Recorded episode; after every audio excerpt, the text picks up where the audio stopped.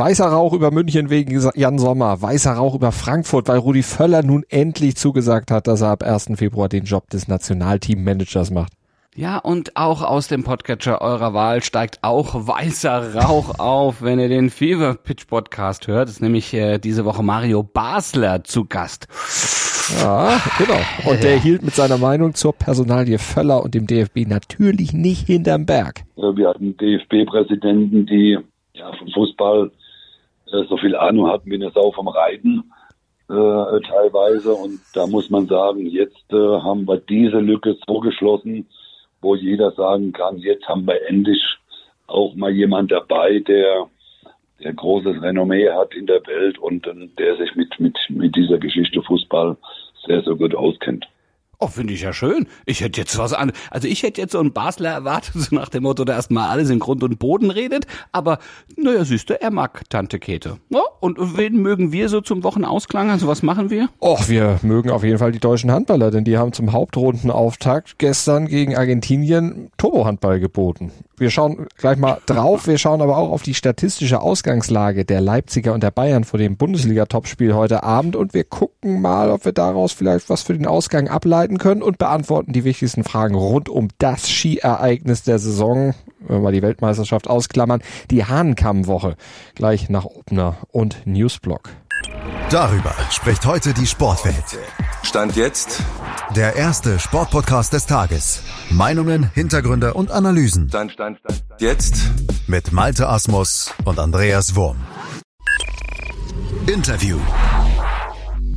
Uiuiui, ne? Das war ein eindrucksvoller Start der deutschen Handballer in die Hauptrunde, nachdem sie ja schon in der Gruppenphase wirklich gut performt haben. Aber jetzt 39 zu 19 Viertelfinale, das haben sie damit voll im Visier. Ja, furioser Auftritt gegen Argentinien, Tempo, Tricks und tolle Tore, eine ganze Menge davon. Turbo-Handball, ich hatte es eingangs schon mal gesagt, vorne blitzschnell und gnadenlos effizient, hinten knüppelhart und kompromisslos. Jetzt haben die Deutschen zwei Matchbälle fürs Viertelfinale. Unser Kollege Rolf Bernardi hat nach dem Spiel natürlich Stimmen gesammelt in Katowice.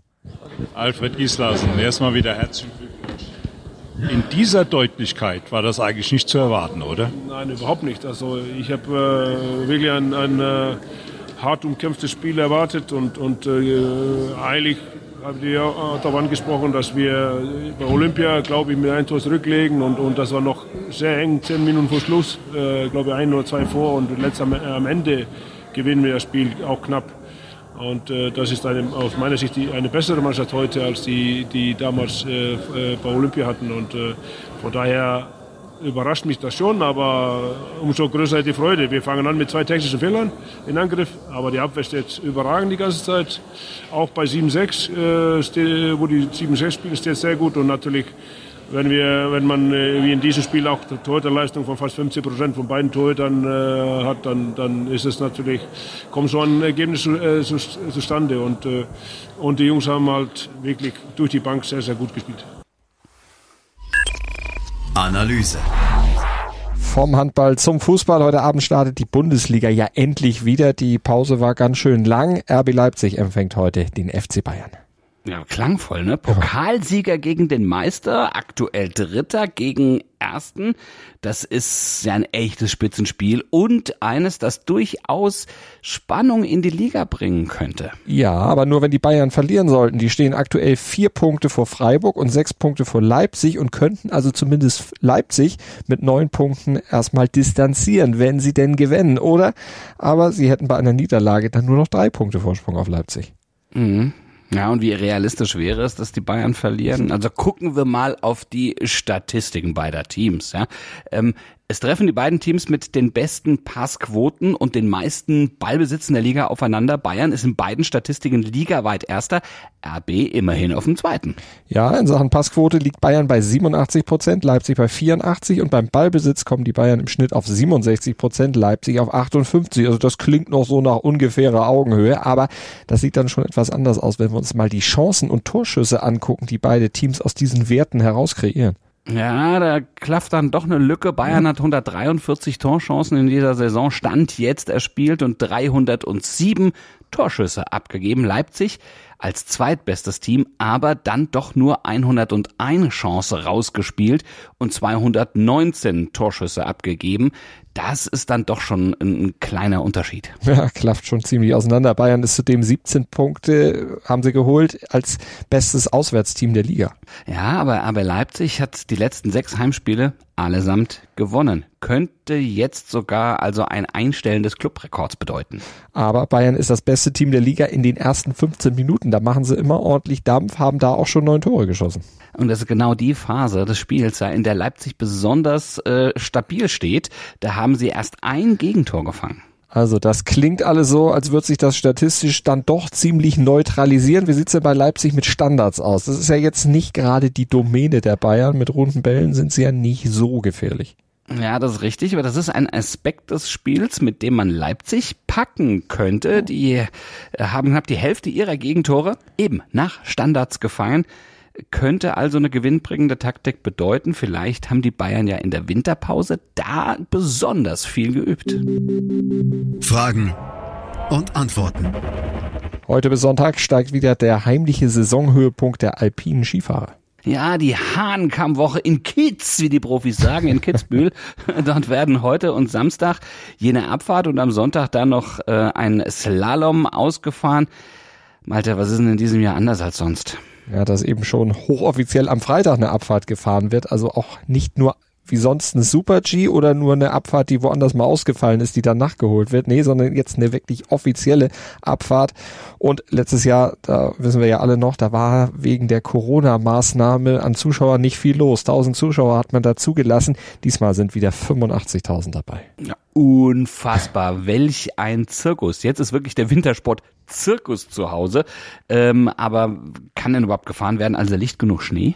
Ich kann dich beruhigen, die Schneedecke auf der Streife und auf dem Ganzlern, also da, wo der Slalom gefahren wird, war schon zu Wochenbeginn mehr als ausreichend und vor allem auch bestens präpariert und auch rechts und links von den Pisten sieht's auch momentan, stand jetzt recht weiß aus. Es hat mich Mittwoch in Kitzbühel geschneit. Ja, wunderbar. Jetzt ist die Streif zum Glück mit Schnee bedeckt, aber ein durchaus gefährlicher Hang. Ich bin ihn selbst schon mit dem Paraglider runtergeflogen. Auf der Piste habe ich, mich, hab ich mich das nicht getraut, aber ähm, da wird halt einfach mal Vollgas gefahren. Ne? Das sind halt einfach wirklich die tollkühnen, wilden Säue, die da runterbrettern. Ähm, was wird da für die Sicherheit getan? Ja, die Organisatoren haben mit 30 Streckenarbeitern die Streif zu einem ja, fast schon Hochsicherheitstrakt gemacht. Am Pistenrand stehen und hängen rund 15 Kilometer Netze und Zäune und darunter sind auch 1,7 Kilometer der sogenannten A-Netze, also mit Sicherheitsplan und dazu kommen dann noch 141 luftgepolsterte sogenannte Air Fences, also dürfte eigentlich nichts passieren. Ja, gut, aber wenn es dich da aus dem Sattel hebt, na gut, dann, also, da ist es, äh, wir sind sehr gespannt und wir hoffen, dass ja nichts passiert. Ähm, vor fünf Jahren ging auf der Streif der Stern von Thomas Dresen auf. Mhm. Er gewann als erster Deutscher seit Sepp Ferstl 1979 das Preis äh, gekrönte und prestigeträchtige Rennen da äh, dort. Das ist also ein absoluter Wahnsinn. Dann bist du eine Legende, dann hast du einen Namen auf einer Gondel dort. Ein Jahr später siegte Ferstels Sohn Josef im Super-G.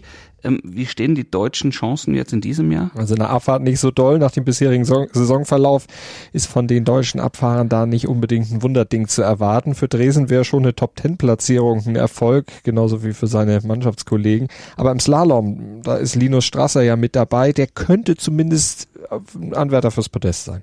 Wer sind die Favoriten? Naja, in der Abfahrt, da führt der Sieg wohl nur über Kilde, der vier der sechs Saisonabfahrten gewonnen hat. Aber äh, es gibt da ein kleines Fragezeichen. Der hat sich nämlich gestern im Training die Hand ein bisschen verletzt. Von daher mal gucken. Vielleicht kommt ja dann ein Österreicher ja, zum Zug äh, Weltmeister Vincent Kriechmeier, der hofft natürlich auch da beim Heimrennen was abzubrennen. Ja, und im Slalom, naja, Henrik Christoffersen aus Norwegen, das ist der Mann, den es einfach zu schlagen gilt. Naja, der will sich seinen Anteil an diesem Rekordpreisgeld natürlich nicht entgehen lassen. Kitzbühel schüttet insgesamt eine Million Euro aus. Die Abfahrt, die ist äh, jeweils mit 340.000 Euro dotiert. Wow, das ist für einen Wintersportler wirklich eine gute Stange Geld. Ähm, ja, äh, Geld gibt's bis Rang 45 übrigens, also es lohnt sich auf jeden Fall da äh, ähm, in die Top 50 zu kommen. Beim Slalom werden 320.000 Euro bis zum 30. Rang verteilt. Ja, die Sieger der drei Rennen erhalten jeweils 100.000 Euro. Für Rang 2 gibt's 50.000, für Rang 3 25.000. Ach ja, und Olympiasieger und Ex-Weltmeister Beat Feutz, der Schweizer dreimaliger Kitzbühel-Sieger, wird am Samstag zum letzten Mal im Weltcup antreten. Der wird seine Karriere beenden. Das bringt der Sporttag. Stand jetzt. Also Bundesliga geht heute wieder los mit RB Leipzig gegen Bayern München und einstimmen könnt ihr euch mit einem Podcast. Sprenger spricht von uns mit Christian Sprenger zum Restart der Liga. Christian, äh, dreht sich da alles um Fußball, oder? Kommen wir natürlich nicht drumherum. Nein, ohne Flachs, natürlich, logisch. Wir reden über den Restart in der Fußball-Bundesliga und wir, das heißt Max Jakob Ost. Den kennt der eine oder andere sicherlich. Das ist der Rasenfunker. Der hat auch mal einen Podcast zu Uli Hoeneß gemacht über Uli Hoeneß. Das Ganze ist jetzt auch als Buch erschienen. Auch sehr packend, sehr detailreich. Da sprechen wir natürlich auch drüber. Wir schätzen aber selbstverständlich auch den Meisterschaftskampf Hüstel-Hüstel ein. Dann ist noch dabei Lars von Saldern. Das ist ein ehemaliger Schauspieler, auch ein Produktionsleiter. Der hat wirklich alles gemacht. Und ganz wichtig, der beschäftigt sich mit dem Mindset. Und da geht's auch darum, wie können denn die Vereine jetzt noch das richtige Mindset bekommen, um dann vielleicht eben doch nicht abzusteigen, wie Bochum und Schalke. Oder um dann eben doch den Meisterkampf spannend zu machen. Ich freue mich drauf. Liebe Grüße. Sprenger spricht. Hüstel, Hüstel. Überall, wo es Podcasts gibt. Außerdem gehen die Australian Open natürlich weiter. Laura Siegemund, die letzte verbliebene Deutsche, hat aber spielfrei. Und beim Biathlon-Weltcup in Antholz, da starten die Männer in ihr Sprintrennen. Und äh, Montag ab 7.07 Uhr sind wir dann wieder für euch da. Einfach Stand jetzt abonnieren, dann gerne reinhören und natürlich auch gerne bewerten. Schönes Wochenende. Wir hören uns dann am Montag im Podcatcher eurer Wahl, würde ich mal sagen. Gruß und Kuss von Mhm. Andreas Wurm. und Malte Asmus. Schatz, ich bin neu verliebt. Was? Da drüben. Das ist er. Aber das ist ein Auto. Ja, eben. Mit ihm habe ich alles richtig gemacht. Wunschauto einfach kaufen, verkaufen oder leasen. Bei Autoscout24. Alles richtig gemacht. Wie baut man eine harmonische Beziehung zu seinem Hund auf? Puh, gar nicht so leicht. Und deshalb frage ich nach, wie es anderen Hundeeltern gelingt, beziehungsweise wie die daran arbeiten. Bei Iswas Dog reden wir dann drüber. Alle 14 Tage neu mit mir, Malte Asmus und unserer Expertin für eine harmonische Mensch-Hund-Beziehung, Melanie Lippisch. Ist was, Dog? Mit Malte Asmus. Überall, wo es Podcasts gibt.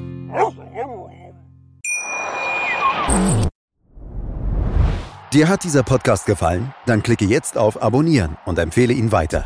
Bleib immer auf dem Laufenden und folge uns bei Twitter, Instagram und Facebook.